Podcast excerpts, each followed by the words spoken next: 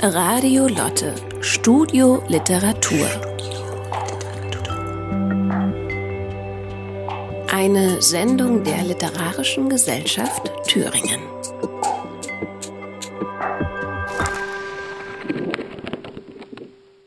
Guten Abend, ich darf Sie ganz herzlich begrüßen, meine Zuhörerinnen und Zuhörer, für eine ganz besondere Sendung, einen Live-Mitschnitt der Reihe Die neuen Frauen in der Weimarer Republik, die wir uns ausgedacht haben für diesen Sommer in Zusammenarbeit mit erstens mir selbst, das ist Ulrike Müller, Literaturwissenschaftlerin, Musikerin in Weimar, Schwerpunkt Frauen in der Kulturgeschichte.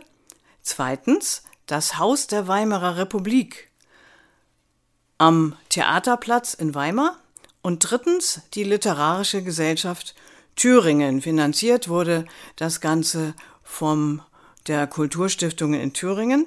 Und wir haben uns eine Reihe ausgedacht, in der vor allem Frauen und Frauenstimmen zu hören sein werden.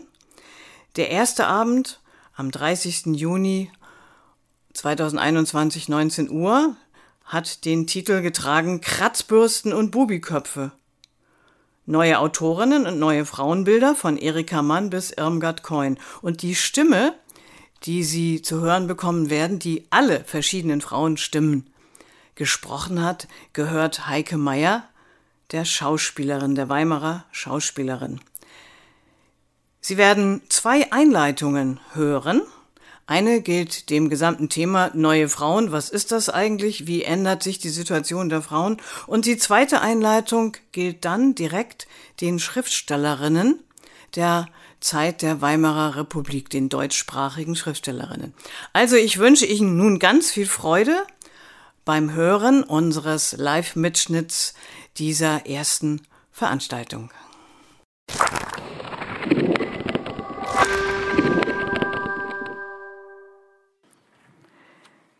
Die goldenen Zwanziger.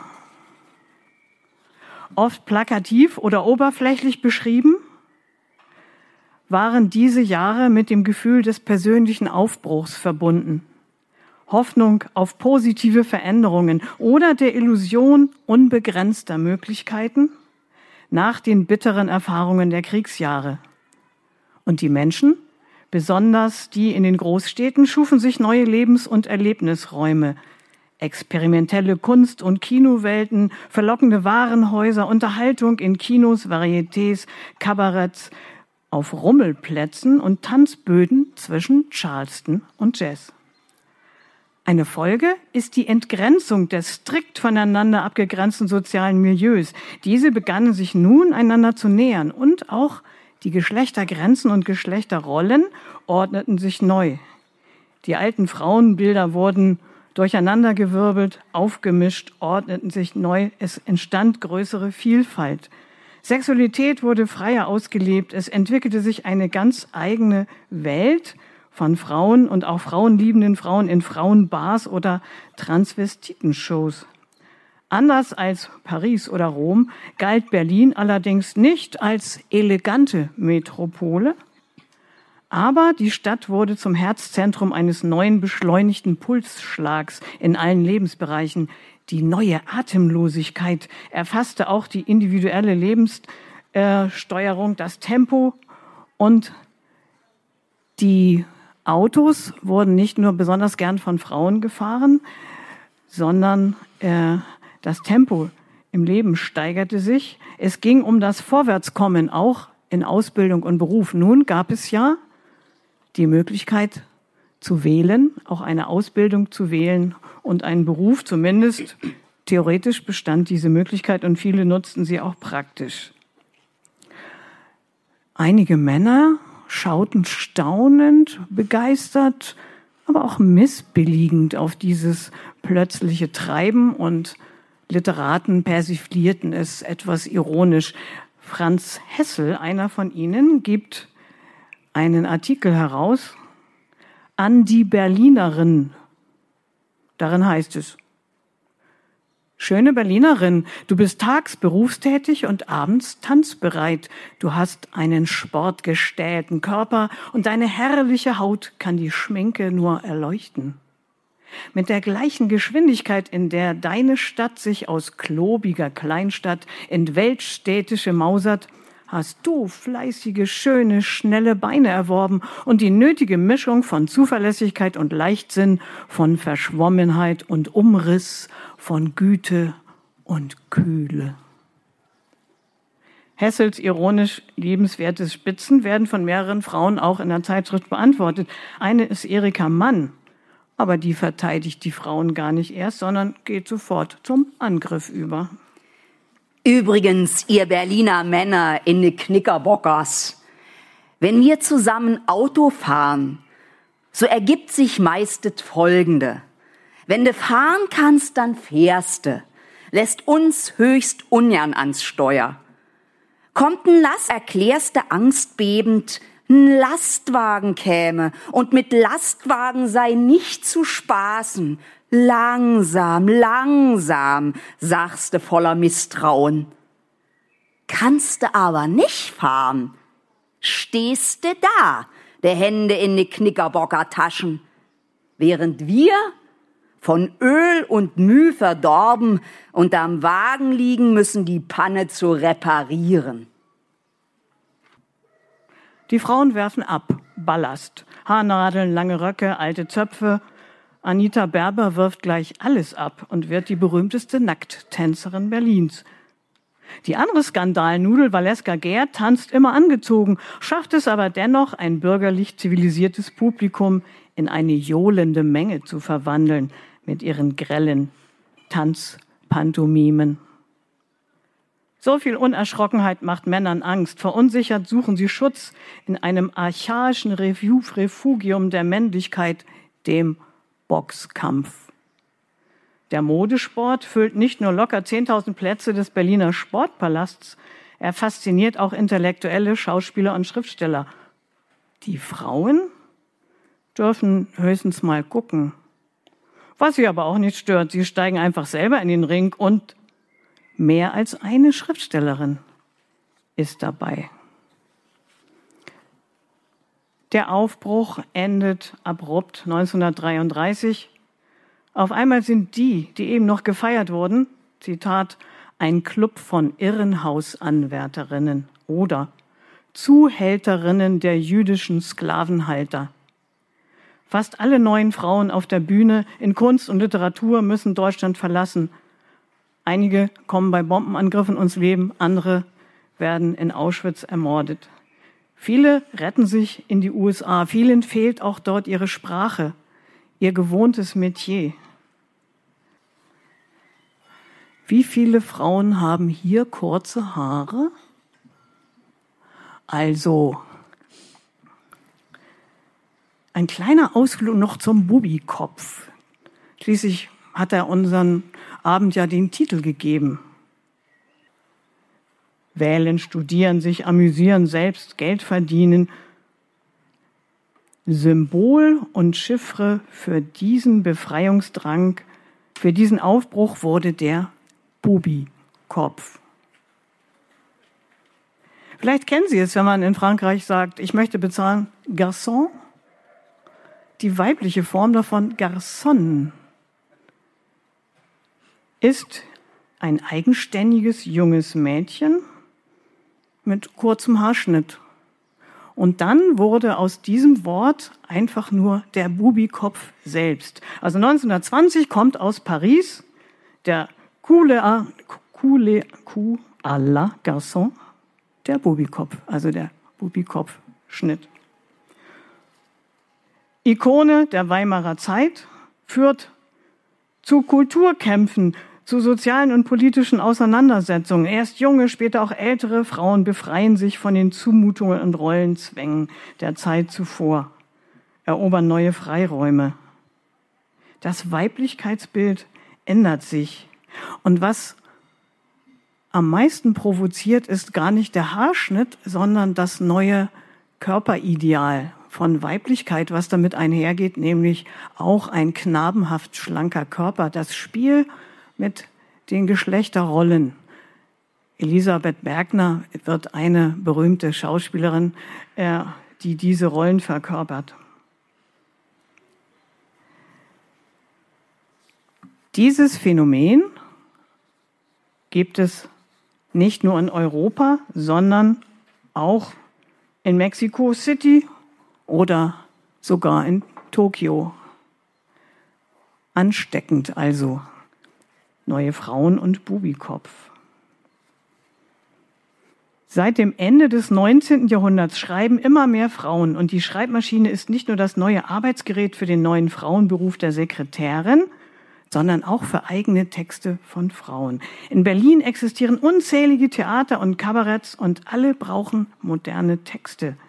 2633 Zeitschriften und Zeitungen, darunter viele regionale und lokale Blätter gibt es 1928 in Berlin. 147 Tageszeitungen erscheinen, davon viele mehrmals am Tag. Das bietet vielen Frauen eine Chance zum Schreiben.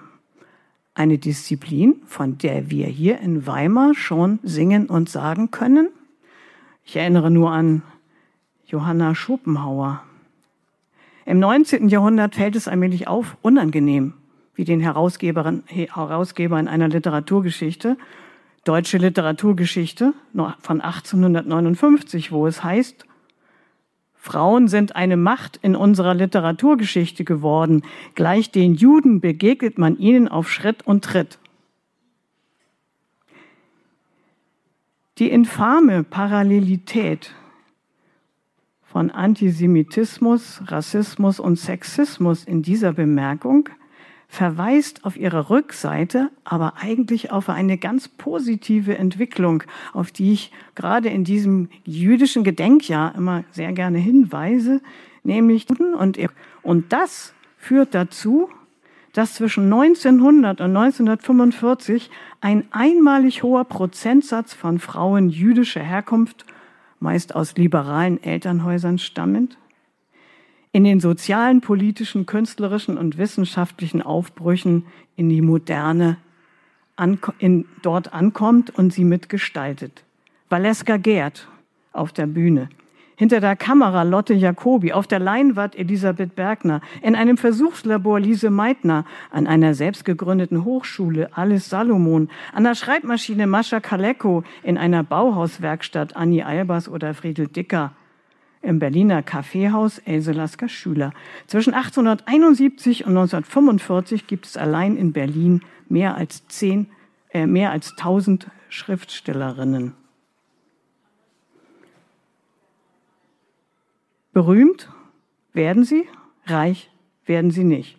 Die meisten haben alle einen Nebenjob, weil sie davon nicht leben können. Sie können nicht vom Schreiben leben. In der berühmtesten Anthologie, hier schreibt Berlin von 1929, stammen alle 50 Beiträge von männlichen Autoren, von Döblin über Tucholsky bis Josef Roth. Ein Thema bewegt die schreibenden Frauen, denn einige von ihnen haben selbst diese Szenerie erlebt. Die weibliche Angestellte, das ist ein neues Phänomen. Das ist eine große Gruppe neuer Frauen, die da plötzlich, und das ist überhaupt das Neue, in der Öffentlichkeit überall sichtbar sind.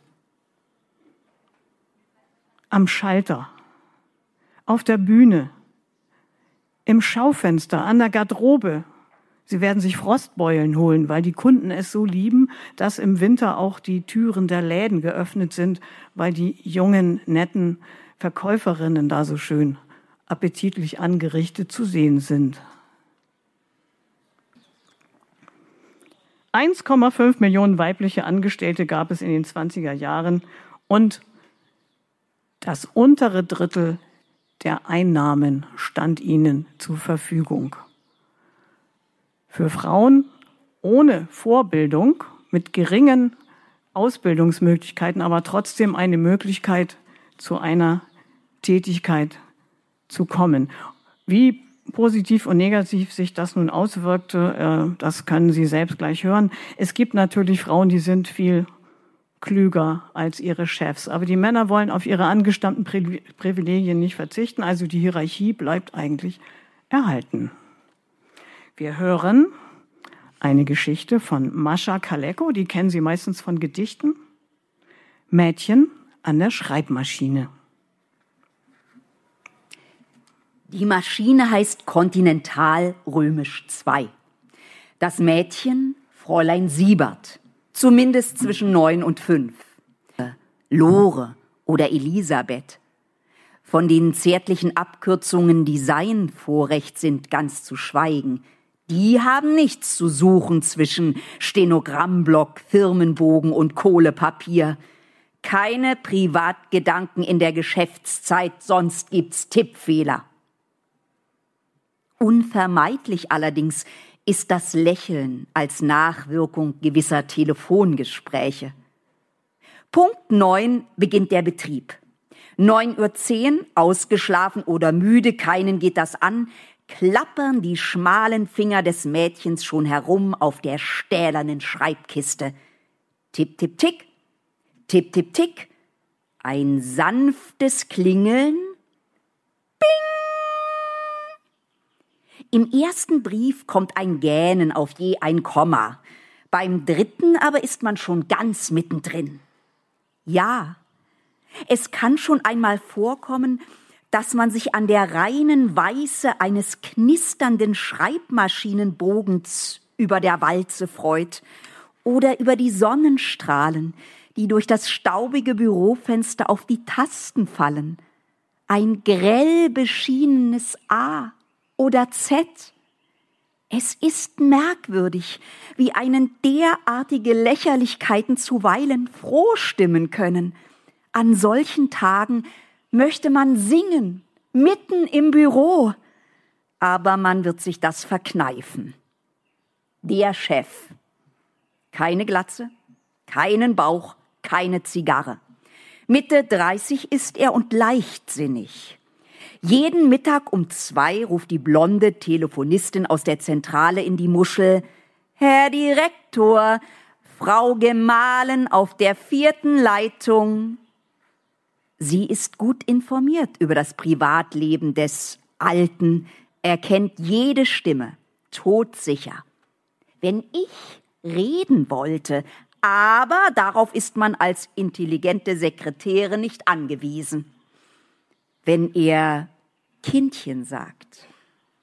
Und viel zu tun, Schatz. So handelt es sich um Frau Gemahlen.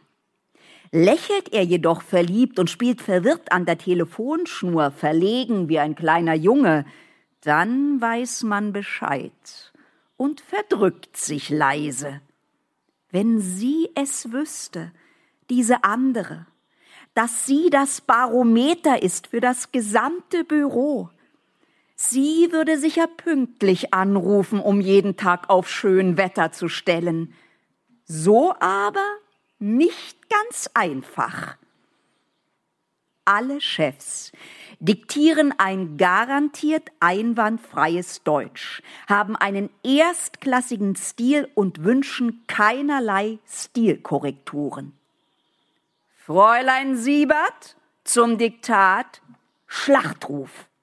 Stenoblock, zwei messerscharfe Kopierstifte, rasch den Kamm durchs Haar, kein Kohlepapierfleck auf der Nase?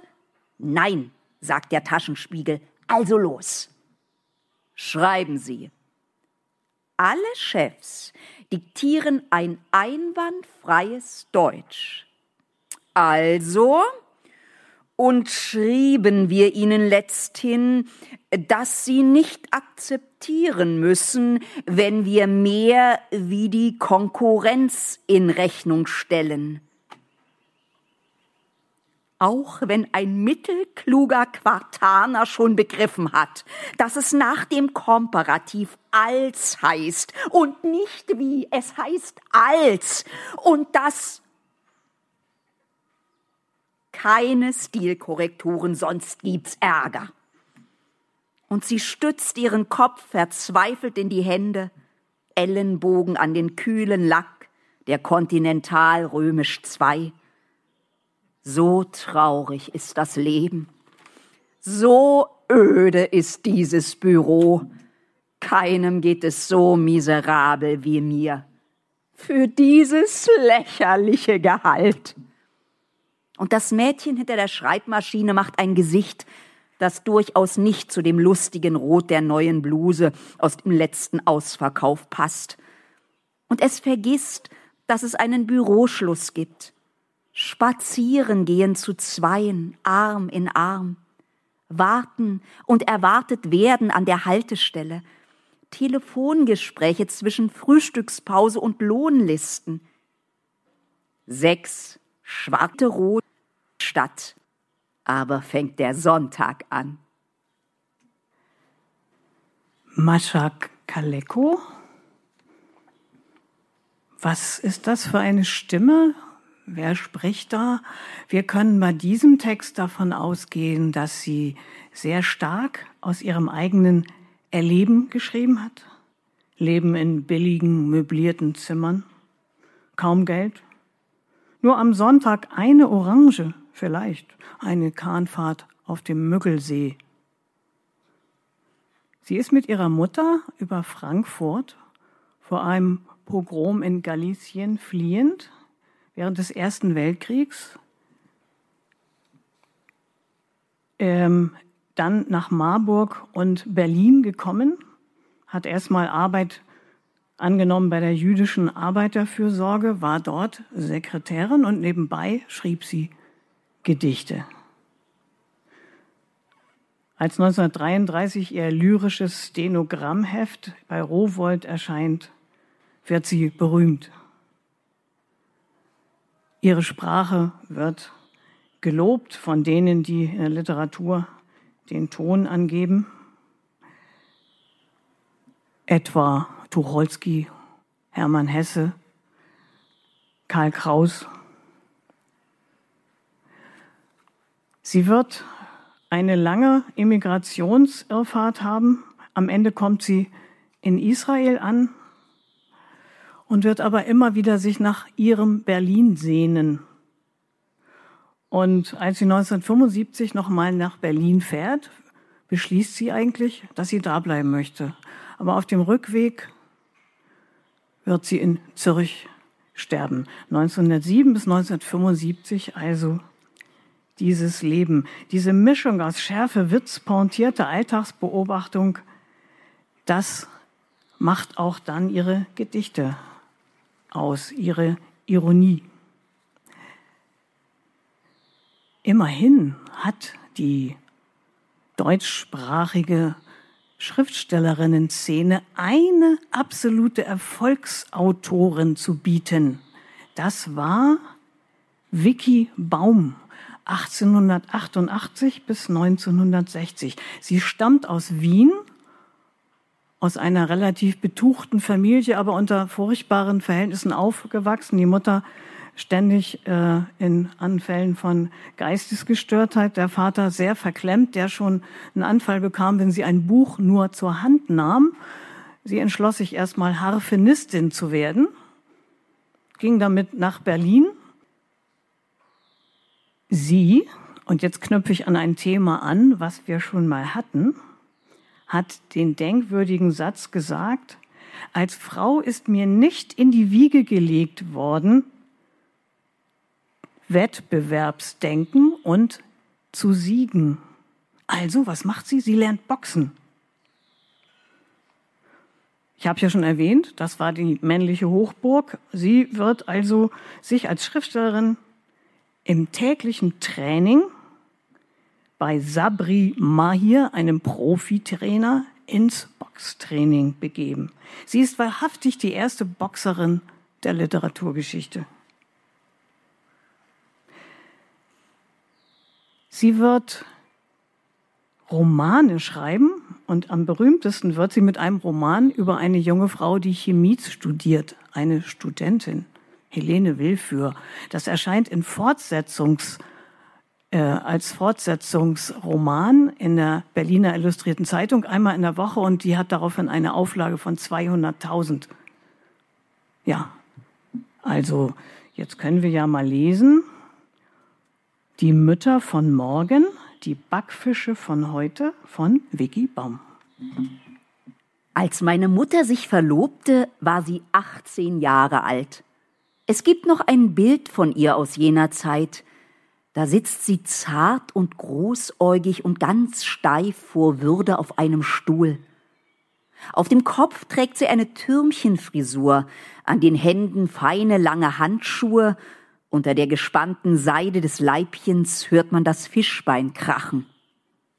Rechts von meiner Mutter lehnt an einer samtbezogenen Balustrade Tante Eugenie, links Tante Helene, die 16- und 17-Jährigen von damals. Alle drei starren mit dem gleichen unverständig wohlerzogenen Blick in das Objektiv oder in ihre Zukunft als Gattinnen und Mütter, worunter sie sich ganz bestimmt nichts vorstellen konnten.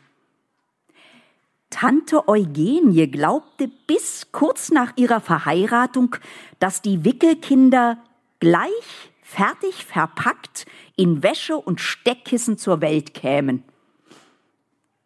Meine Mutter hatte das Aussehen einer 40-jährigen Frau und die Lebenskenntnis eines neunjährigen Mädchens von heute. Sie war bleichsüchtig und meistens traurig, meine Geburt kostete sie fast das Leben, ein Leben, dem sie auch sonst in keiner Weise gewachsen war und das sie früh verließ. Sie erzog mich, indem sie Acht gab, dass ich keine nassen Füße bekam, mich nicht erhitzte, nicht erkältete. Sie kämpfte jahrelang gegen mein widerspenstiges, dickes Haar, steckte mir fünf schwere Zöpfe um den Kopf, denen ich alle Kopfwehqualen meiner Jugend verdankte, und warnte mich an meinem sechzehnten Geburtstag vor den Schweinereien, die alle Männer ohne Ausnahme mit jungen Mädchen vorhatten. Sie ekelte sich nicht nur vor der unerlaubten Liebe, sondern auch vor der erlaubten Ehe und vor dem Leben überhaupt. Arme Mütter, von 1890. Wie haben wir euch erschreckt, als wir aus euren Wänden ausbrachen, wir jungen Mädchen von 1905, wir mit der Forderung nach eigenen Wegen. Erziehung sieht jetzt zum Beispiel so aus. Mein Junge sitzt oben auf dem Dach der Laube mit der Stoppuhr in der Hand und ich muss unten Dauerlauf üben. Nicht abfallen, nicht nachgeben, schreit der Junge oben, wenn ich ziemlich atemlos meine dritte Runde vorbeistrample. Nein, nein, wo werd ich denn nachgeben, Junge? Es kommt uns ja so sehr darauf an, uns nicht vor euch zu blamieren. Respekt und Vertrauen ist eine Sache geworden, die Mütter sich täglich neu verdienen müssen. Verlangt wird von uns, dass wir nett und nicht alt aussehen. Also wir sollten ohne Lippenstift und Haarfärbemittel auskommen. Wir müssen gut gelaunt, großherzig und diskret sein. Muskeln sind erwünscht, Speckansitze werden mitleidig belächelt. Sehr gut für die Erziehung ist es, wenn unsere Drives beim Tennis stärker, unsere Kopfsprünge beim Schwimmen besser sind als die der Kinder. Heimlich versuchen wir diesen wachen kleinen Tieren, die wir da heranziehen, ein wenig Geistiges einzuimpfen. Das gelingt häufiger, als man denkt. Die Leine, an der wir die nächste Generation laufen lassen, ist lang und dehnbar. Trotzdem wird auch sie manchmal abgestreift und die Jungen galoppieren uns davon. Wir nehmen das nicht so tragisch, wie unsere Mütter das nahmen. Gut, denken wir, wenn die Kinder mit ihren dicken, etwas zu nüchternen Köpfen gegen eine Mauer rennen. Ihr habt so viel Freiheit, dann tragt doch ein wenig Verantwortung für euch. Ich bin eine erstklassige Schriftstellerin zweiter Güte, hat sie mal von sich gesagt. Eine realistische Beschreibung, auch mit einer gewissen Ironie, denn Gelebt hat sie von ihrer Arbeit als Redakteurin und von der Empfehlung, welche Gartenschere zu verwenden ist, bis zur Empfehlung der neuesten Seidenunterwäsche. Hat sie also alles mit schneller Hand geschrieben. Die Romane haben höchstens drei Monate gedauert und sie hat dabei allerdings sehr genau recherchiert und dabei auch eigene literarische Mittel entwickelt, die eigentlich wie bei einigen anderen dieser Autorinnen erst später gewürdigt worden sind. Bei ihr zum Beispiel neu, das können wir auch in, dieser, in diesem Familienbild im Grunde beobachten, ist für alle Platz auf dieser Fläche der Beschreibung, für die verschiedenen Generationen, mit trefflichen Beschreibungen, aber ohne Wertungen. Es gibt keine Hierarchie. Und so, wenn man mal durch ihr Leben streift, geht's dann auch mit Orten zu. Also ein wichtiges Mittel ihrer äh, literarischen Arbeit sind verschiedene Ortswechsel. Und sie selber lebt ganz viel in Hotels. Und so wird sie am meisten Berühmtheit äh, dann mit ihren beiden Romanen Menschen im Hotel und Hotel Shanghai ähm, erleben.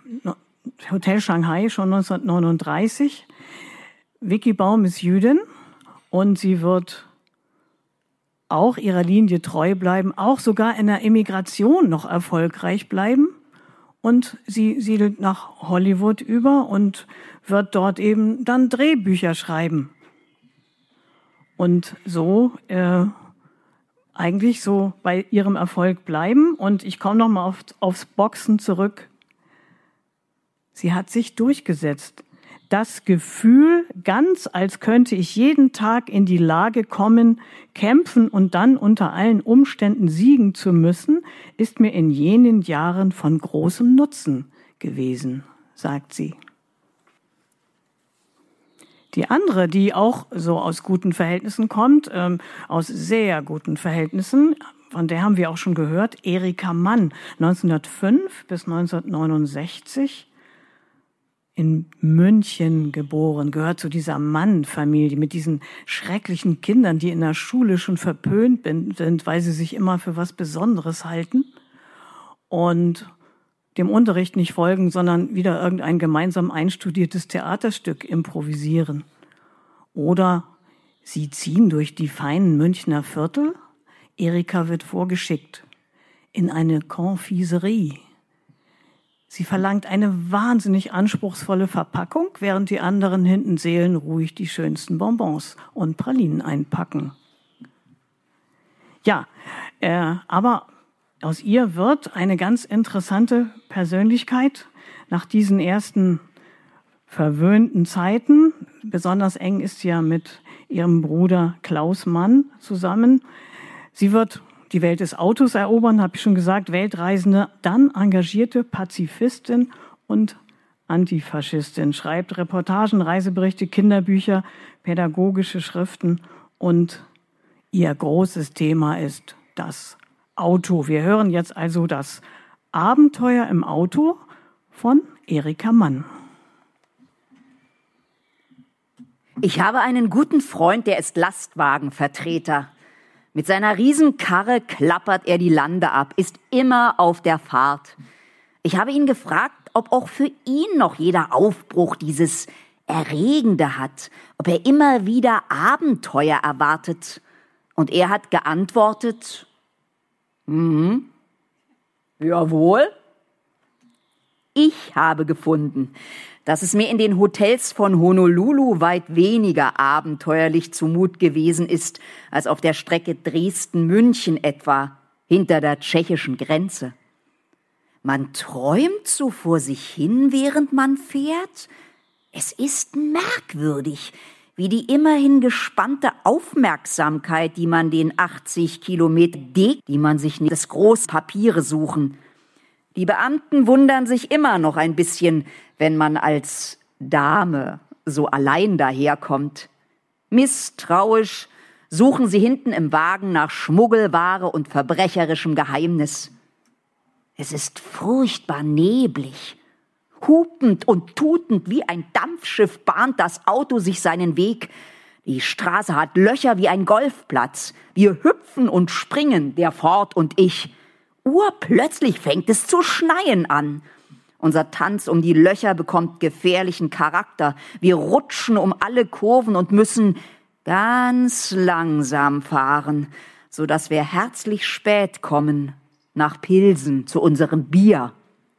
Wenn nur der Wind die Flocken nicht so kreuz und quer peitschen wollte, das stiebt einem ins Gesicht, dass man anhalten muss und die Augen schließen. Später, kurz nach Staubing kommt, was ich schon lange habe kommen sehen. Die Reifenpanne. Der Wagen schleudert, es zischt.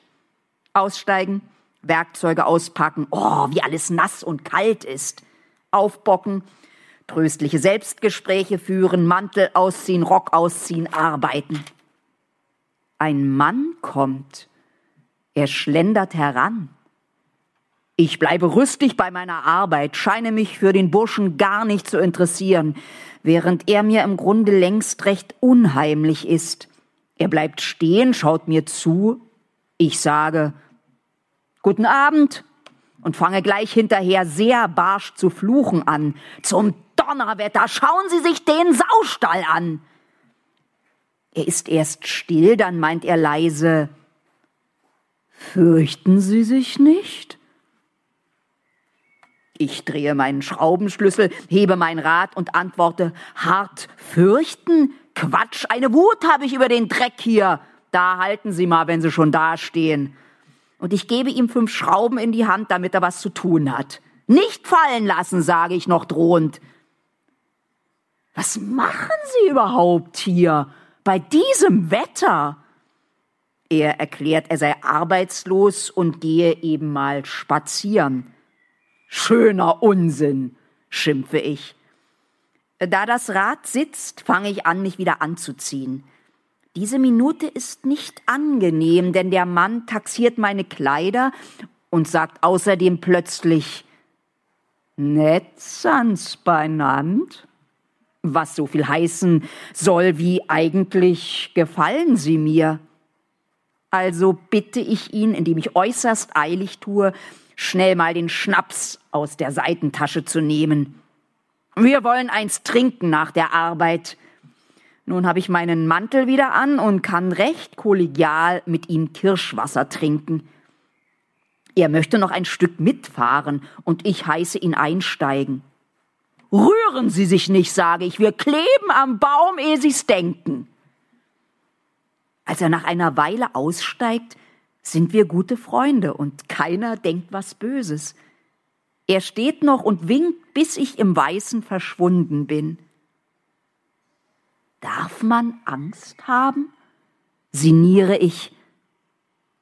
Wie wäre diese Situation zu Ende gegangen, hätte der Mann einen Augenblick lang den Eindruck gehabt, ich fürchte mich. Tja, die Abenteuer sind überall. An allen Ecken stehen sie und warten, dass einer käme und sie mitnähme. Es wurde gesagt, sie gehört zur tänzerischen Generation ihrer Zeit.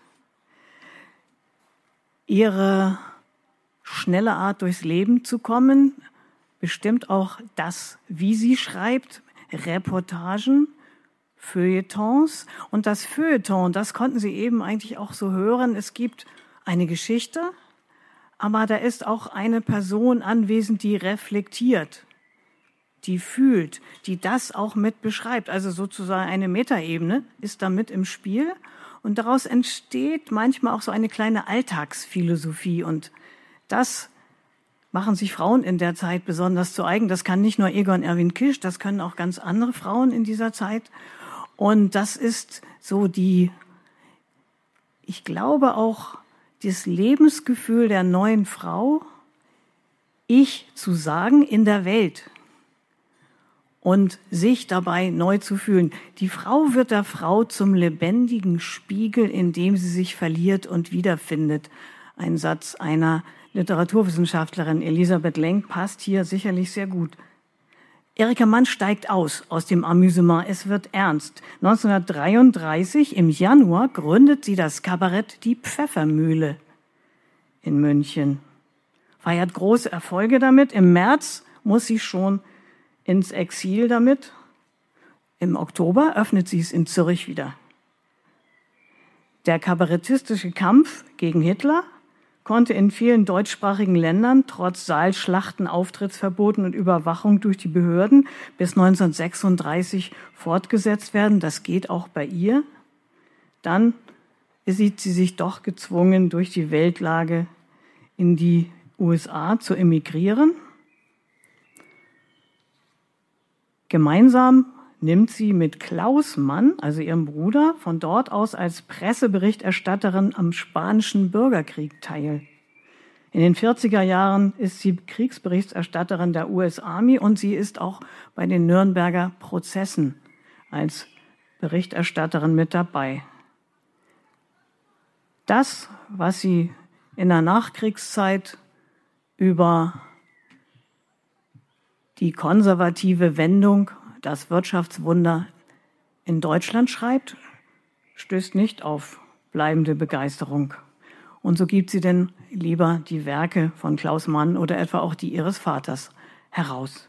1969 stirbt sie in Zürich. Jetzt, wir haben das Ganze ja Stimmen genannt, kommt eine ganz andere Stimme und einer ganz anderen Stimmung. Schwer schwergängig. Worte, die zu diesem Erzählstil einfallen, schwere Arbeit, schwere Schritte, klobige Schuhe, abgearbeitete Hände, schwere Gedanken, lastende Verantwortung. Gestalten wären da sichtbar in der Fantasie, die mich ein bisschen auch an Käthe Kollwitz erinnern. Dieses Engagement für die Armen. Anna See Reiling heißt sie eigentlich, auch aus jüdischer Familie kommt, eine sehr intellektuelle Schriftstellerin, die promovieren wird über das Judentum und das Jüdische im Werk von Rembrandt etwa, bevor sie mit den ersten Erzählungen bekannt wird. Marie geht in die Versammlung, heißt die Geschichte, die Heike Meyer nun liest von Anna Segers. Marie geht heim von ihrer Dienststelle. Arme, Beine, alles ausgeleiert. Der Körper wird immer schwerer, drei Marien schwer. In der Hand hat sie zwei Bananen in der Zeitungspapiertüte. Diese Tüte wird sie nachts aufs Fensterbrett legen. Paul wird teilen. Er ist der Austeiler, der Anordner. Er, der alles regelt. Paul ist schon recht. Franz und Anna sind nicht so recht. Franz ist die letzte Zeit richtig verludert, so ein kleiner Dreckspatz, treibt sich auf dem Markt herum, grapscht, wo er kann. Anna ist quengelig, bei jedem Dreck heult sie. Wenn Marie an ihre Kinder denkt, dann wird der Strich zwischen ihren Brauen so scharf, dass es ihr selbst innen weh tut. Wenn sie nachts heimkommt, macht sie sich her über zerrissene Strümpfe und Hosen. Zugestopfte Löcher, eine Banane auf dem Fensterbrett, wenn sie aufwachen, das ist die Mutter. Drei Schläfer auf einem Bett nachts, wenn sie heimkommt, das sind die Kinder. Wenn ich jetzt heimgehe, denkt Marie, das könnte für uns alle ein guter Abend werden. Nein, nein, ich habe ernst versprochen, dass ich um sieben Uhr an der Saaltür stehe. Ich werde selbst die Flugblätter bei Maschke abholen. Die Versammlung ist gut vorbereitet. Paul wird den Milchtopf vor die Tür stellen, denkt Marie. Auf ihn ist Verlass. Ein kleiner Genosse. Ich brauche heute Abend nicht heimzugehen. Man darf nicht bei den Kindern hocken. Man muss arbeiten. Nicht für drei Kinder, für drei Millionen Kinder. Freilich, Paul ist auch noch ein Kind. Man müsste mehr daheim sein, sich um alles kümmern. Dieser Paul kennt mich gar nicht. Er weiß, ich bin seine Mutter, aber er hängt nicht an mir. Gar nicht. Sie versucht an etwas anderes zu denken. Ob Ernst die Flugblätter auch richtig bei Maschke abgegeben hat? Sie überquert den Damm, kommt in die Friedrichstraße. Mit ihren zerquetschten Bananen in der Hand schiebt sie sich durch das Gedränge von Menschen. Diese Menschen gehen alle heim. Sie gehen zu ihren Kindern statt auf Versammlungen. Marie biegt in die Körnerstraße. Sie beeilt sich. Es wird wieder ein Uhr werden, bis ich daheim bin, denkt sie. Da geht ein Junge vor ihr. Paul? Paul! Wahrhaftig Paul! Bei dieser überraschenden Begegnung merkt sie, wie sie an diesem Jungen hängt. Sie geht ein Stück hinter ihm her. Ein magerer Junge, zehn Jahre alt. Die Haare über den Hinterkopf geschoren, abstehende Ohren die Strümpfe auf, aus dem letzten Ausverkauf, die speckige, schon zu enge Hose. Was lässt sich dagegen tun? Vor Herbst gibt's keine neue. So lang und dünn ist der Hals, dass ihr bang wird. Jetzt werde ich ihm die Bananen geben, denkt Marie. Sie schleicht sich heran, tippt ihm auf die Schulter, er dreht sich schnell um und ist ein ganz fremder Junge. Marie bekommt einen Stich im Herzen, nur einen Augenblick. Auf einmal ist ihr so leicht, als ob Wunder was Gutes passiert sei. Da, nimm die Bananen, sagt sie. Der Junge wundert sich. Marie lächelt, wie sie weiterläuft. Schnell, um nicht zu spät an der Saaltür zu sein. 1900 geboren als Tochter eines jüdischen Antiquitäten- und Kunsthändlers in Mainz, wird sie erstmal umfangreich studieren in Heidelberg, besagte Dissertation anfertigen. Sie wird in Heidelberg bereits Emigranten aus Osteuropa kennenlernen, was ja auch in Berlin einen großen Teil des Zuzugs ausmacht. Sie wird in den 20er Jahren mit ihren ersten Erzählungen Grubetsch und Aufstand der Fischer von St. Barbara bekannt. Ich habe gerade mir gekauft, es gab es gerade, alte Filme zu DDR-Zeiten verfilmt von diesen frühen Erzählungen von Anna Segers. Das ist wahrhaft lohnend mit den Schauspielern, die wir heute als Ältere kennen, ganz jung.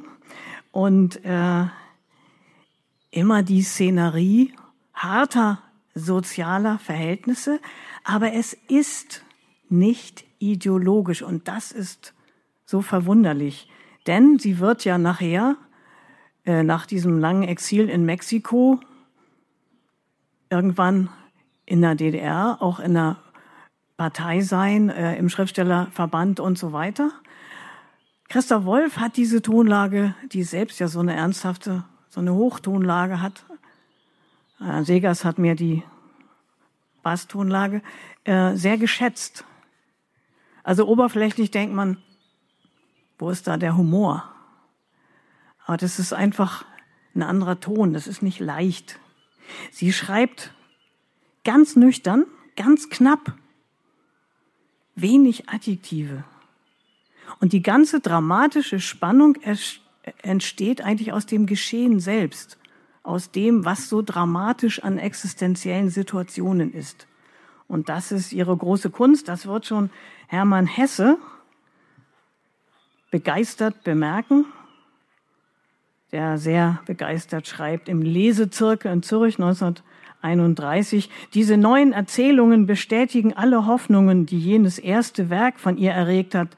Sie kommen aus Not und Dumpfheit und dringen bis zur reinen Dichtung hervor. Das Kunstseidende Mädchen von Irmgard Coyne. Eigentlich ist es ein Roman. Der erste Roman, den sie schrieb, Gilgi, eine von uns, machte sie schon berühmt. Und der zweite, das Kunstseidende Mädchen, eigentlich schon am Ende dieser 20er Jahre, Anfang der 30er verfasst, bekommt sie 1932 entsteht dieses kunstseidene Mädchen, kommt sie gar nicht mehr zu Atem, kann sie ihre Bedeutung gar nicht mehr entfalten. Die Bücher werden schon gleich unter den Linden verbrannt. Sie gerät schon gleich in eine Verfolgungssituation, muss emigrieren. Odyssee über Ostende, Paris, New York, Warschau nach Amsterdam. Sie lebt zusammen mit Josef Roth, der bis vor kurzem ein tonangebender Journalist und Autor in Berlin gewesen ist. Heimlich kehrt sie nach Deutschland zurück. 1940 aus Amsterdam kommt die Meldung eines angeblichen Selbstmords von ihr. Man weiß nicht, ob das ein Irrtum war oder Absicht. Sie kehrt heimlich in ihre geliebte Stadt Köln zurück, wo sie nämlich aufgewachsen ist und lebt dort unerkannt äh, im Versteck. Ja, soweit dieses dramatische Schicksal. Ihre Heldinnen haben auch Dramen, aber ganz andere in dieser Stadtszenerie dort in Berlin. Ich habe schon erzählt von den Angestellten, von der Angestellten mit dem Anspruch auf ein kleines Glück, was aber abhängig ist von Männern, abhängig von Geld, aber die Frauen versuchen etwas von dem Glanz zu bekommen. Sie hören diesen Text, ein Ausschnitt aus einer dramatischen Fassung, in der aber nur die Sprache Irmgard Coins, die Sätze Irmgard Coins verwendet wurden. Also nun das kunstseidene Mädchen, vorgetragen von Heike Meyer. Ich werde ein Glanz. Ich werde ein Glanz. Wollen Sie wissen, was ein Glanz ist? Also, es gibt Mädchen, die sind ganz eklig hässlich und können doch ein Glanz werden. Aber besser ist es schon, wenn man nicht wie ein totes Skelett aussieht. Und ich werde ein Glanz, weil nämlich ein Glanz sein ist das Großartigste, was es gibt. Das weiß ich seit gestern Abend so um zwölf. Ich lag im Bett, eigentlich hatte ich mir noch die Füße waschen wollen, aber ich war zu müde wegen dem Abend vorher, also ohne Füße waschen und Hals auch nicht. Und dann lag ich so und schlief schon am ganzen Körper, nur meine Augen waren noch auf, der Mond schien mir ganz weiß auf den Kopf, ich dachte noch, schade, dass der Hubert mich nicht sehen kann, der doch schließlich und endlich der Einzige ist, den ich wirklich liebe. Liebe ist so ungeheuer viel, nicht? Na, und da ging etwas Großartiges in mir vor. Ich erkannte, dass etwas Besonderes in mir ist. Ich bin ganz verschieden von Therese und den anderen Mädchen im Büro und so, in denen nie etwas Großartiges vorgeht.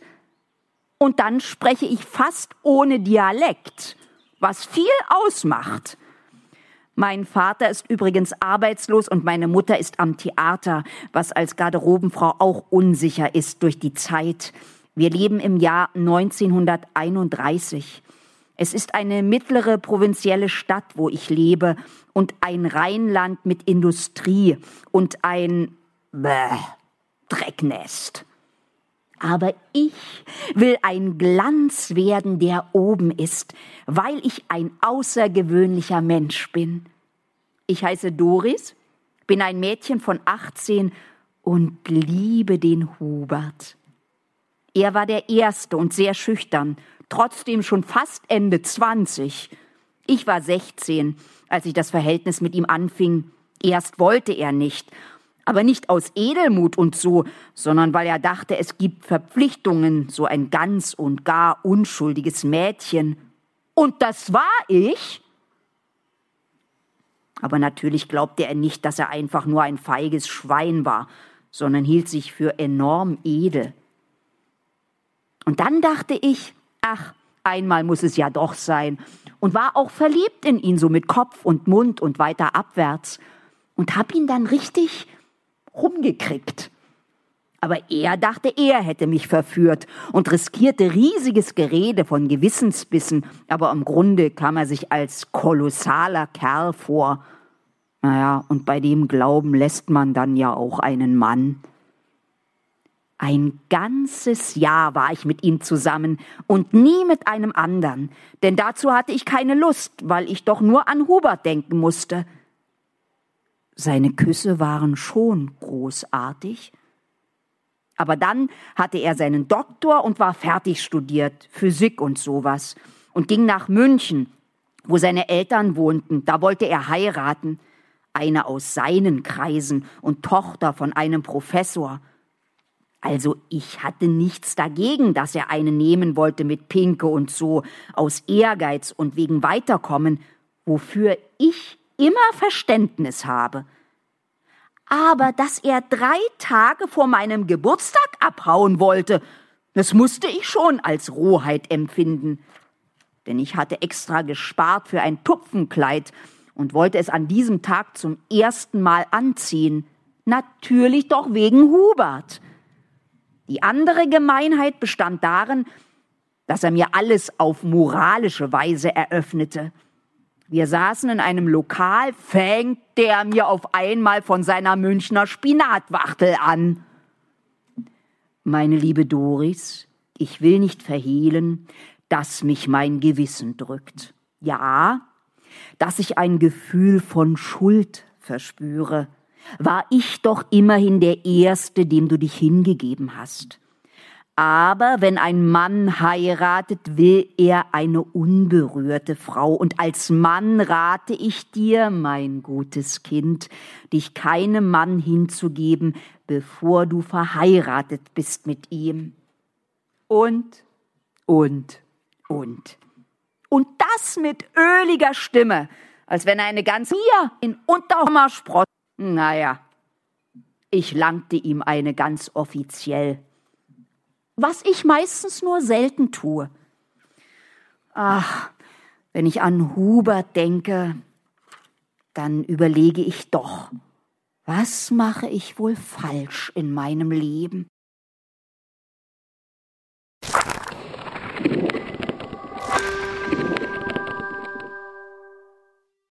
Ja, ich hoffe, Sie sind jetzt ganz versunken gewesen, aber wir machen jetzt einfach einen Schnitt. Ich sage noch drei abschließende Takte zu Irmgard Coin, die zweifellos zu den bedeutendsten Schriftstellerinnen dieser Zeit gehört, auch gerade in ihren stilistischen Möglichkeiten, mit ihren selbstbewussten Heldinnen, mit ihrem Realitätssinn, aber dann doch äh, diesem Scheitern am Ende ihres Lebens oder auch auf dem Höhepunkt ihres jungen Lebens. Ich will schreiben wie Film, denn so ist mein Leben und wird es noch mehr sein, so schreibt sie an anderer Stelle im Kunstseidenen Mädchen. Und als Nachruf zu ihrem hundertsten Geburtstag hieß es in einer großen deutschen Zeitung, was die Coin aus der neuen Sachlichkeit machte, das war eine artistische Popliteratur, eine rasante Melange aus Schlager und Schreibmaschine, aus innerem Monolog, zarten Lyrismen und genau gehörter Umgangssprache, aus Werbeplakaten und Revue-Nummern. Ja, wir können nur hoffen, dass sie vielleicht heute eine weitere Renaissance erlebt, wie auch gegen Ende ihres Lebens noch in Köln. Sie starb 1982. Soweit unser Live-Mitschnitt. Ich darf mich noch einmal kurz entschuldigen für einige Schnitt Zer, die dort äh, drin sind. Einer ist für mich sehr wichtig, darauf möchte ich nochmal zurückkommen. Es geht in dieser ganzen Veranstaltung ja auch darum, zu zeigen, dass viele jüdische Frauen vorn auf der Bühne des neuen kulturellen Lebens zu finden sind, emanzipierte jüdische Frauen. Und dieses Phänomen lässt sich zurückführen auf eine Parallelität der Emanzipation der Frauen und der Juden seit dem 18. Jahrhundert. Das gehört noch zu dem einen Beitrag, den Sie hier schon gehört haben. Abschließend darf ich noch verweisen auf wichtige Werke, die meisten schon Ende der 80er Jahre, Anfang der 90er Jahre zu diesem Thema geschrieben. Neue Frauen etwa, ein Bilderlesebuch 1988. Christine von Soden ist die Herausgeberin. Die wilden Jahre in Berlin, eine Klatsch- und Kulturgeschichte von Birgit Haustedt, dann 1999 jetzt neu herausgekommen. Sehr spannend, schön zu lesen. Der Bubikopf, männlicher Blick, weiblicher Eigensinn von Helga Lüdke. Ja, vielleicht mögen Sie das alles auch nochmal nachvollziehen. Ich darf mich verabschieden bei allen Gästen, die dabei waren und hoffe, Sie haben viele schöne Leseminuten gehabt.